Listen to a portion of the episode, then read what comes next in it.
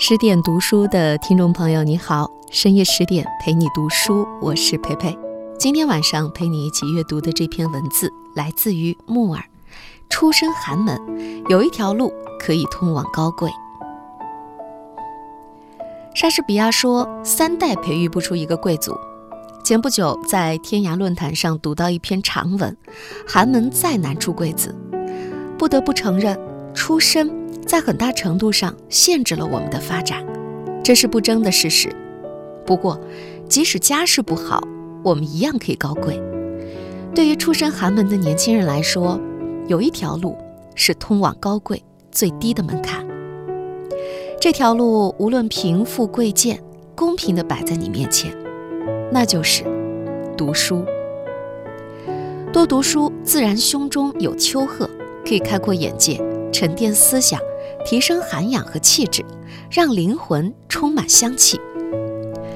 我这里说的读书，不是上大学，而是阅读。上大学的好处在于你走出了小地方，拓宽了视野，遇到了一群正当好年纪的人，与他们交流理想与未来；而读书的好处却是从里往外改变你的心性和气质。曾国藩说：“人之气质由于天生，本难改变；唯读书则可以变其气质。”三毛也说：“读书多了。”容颜自然改变，好多时候自己可能以为许多看过的书籍都成过眼烟云，不复记忆。其实，他们仍是潜在气质里和谈吐上，在胸襟的无涯。当然，也可以显露在生活和文字中。我曾在洛杉矶遇到一位华裔老太太，她看起来六十多岁的样子，水蓝色的线衫配一条白色过膝裙。她的气质，让你觉得一眼能看到她纯净的内心。即使是在影视剧里，也很少见到这么优雅的老太太。我忍不住不看她，因为她是那样的美好。她的穿着打扮，她的神情面容，让我不由自主地被吸引。第一次，我主动跟人寒暄套近乎。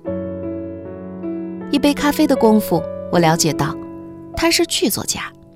他说：“活到现在，他的工作是读书写文，他的兴趣也是读书写文。他语调平缓，字字珠玑。我问他是不是大户人家出身，比如民国才女的后裔啊，或是国民党旧部的子女之类。他笑了，他说：‘我出生在辽宁一个贫困的村子里。’这位老太太言行举止和气质。”不输给任何一个贵族，她的美好是来自内里的淡泊宁静，来自身体和精神的双重保养。讲到高贵，我第一个想到的是傅雷。一九六六年九月三号凌晨，由于不堪侮辱，傅雷夫妇于上海江苏路的家中双双自缢。为了防止自缢之后自己的尸身将上吊的凳子踢倒而吵醒深睡的邻居。这对决心自尽的夫妇事先在地上铺了一床棉被。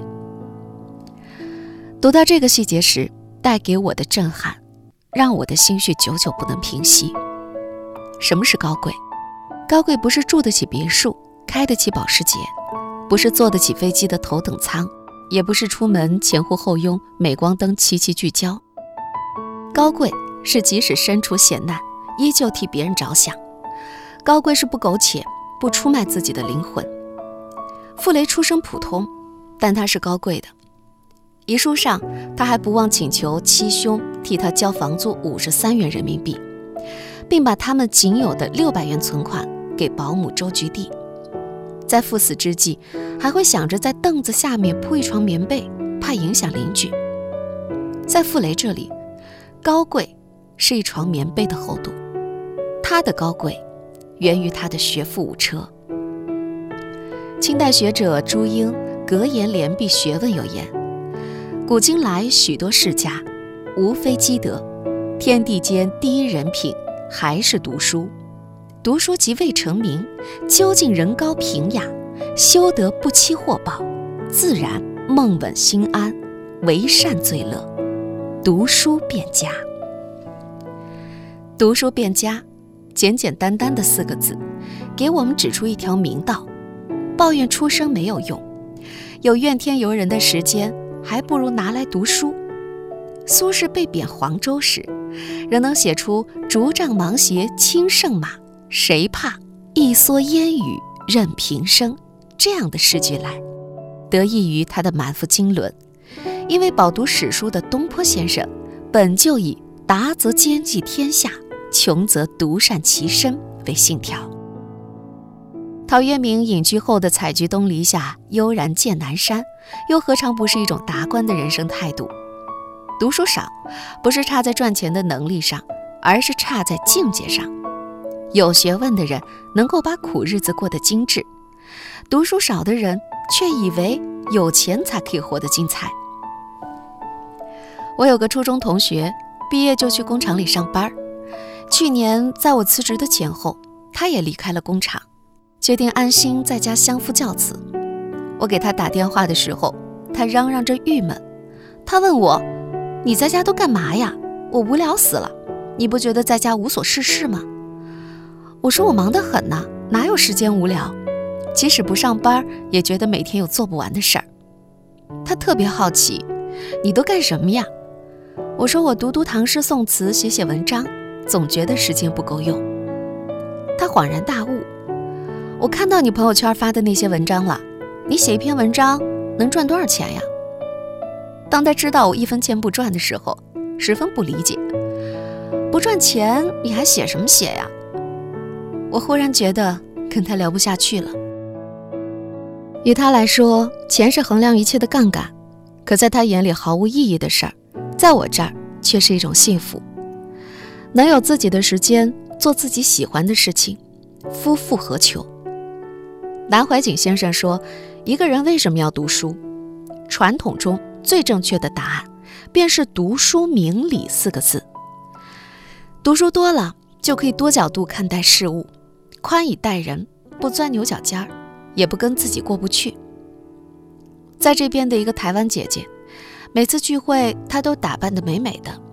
她的车里总是放着一本书。坐在车里等人的时候，约会去得太早的时候，她就翻几页。她坚持一周两次跳舞，一周一次给几个孩子义务教中文。我一直以为她是有闲有钱一族。后来大家熟了，我们才知道，她的先生脾气相当古怪，她在婚姻里完全不幸福。他的母亲有严重的风湿性关节炎，生活不能自理。他给在台湾的母亲请了菲佣，每个月薪资一半要付给母亲那边。我们夸他心态好，面对感情的不顺和经济的负担，还能如此积极乐观。他坦然一笑：“有什么办法？我以泪洗面也于事无补，倒不如想开一些，开开心心的过好每一天。身体是我自己的。”跳舞锻炼是对自己负责，何况舞蹈是我的爱好，教中文是让我心里有个寄托，能让我找到自己的价值。读书这件事儿，就像时间一样公平，再富有的人也要变老变丑，再贫穷的人也可以阅读。当你腹有诗书，胸有成竹，你就不会去羡慕别人的生活，你会懂得，你站在桥上看风景。看风景的人，在楼上看你的深层寓意。当你饱览群书，看尽人间百态的时候，你会明白，生活有很多种方式，很多种可能。不管境遇如何，都能泰然处之。多读书吧，愿你看到落日下的美景，想到的是落霞与孤鹫齐飞，秋水共长天一色，而不是哎呀妈呀太美了。愿你看到长城。想到的不是长城真他妈长，而是雄关万里，固若金汤这些词。电影里，欧洲的贵族壁炉前一张镶金的椅子，手握一本书，就是一下午。让我们也来做精神的贵族，一张木桌，一杯茶，一本书，如此简单，却那么惬意。深夜十点陪你读书，刚才这样一段安静的时光，和你分享到的是木儿所写的：“出身寒门，有一条路可以通往高贵。这条路不仅可以让你通往高贵，也可以给你更美好的人生。即使是和现在一样的物质条件之下，你可以获得更有深度的生活，更有温度的感受。如果你喜欢这篇文章，请给十点小编点个赞。更多美文，欢迎关注微信公众号“十点读书”。我是佩佩，下一个深夜十点继续陪你读书。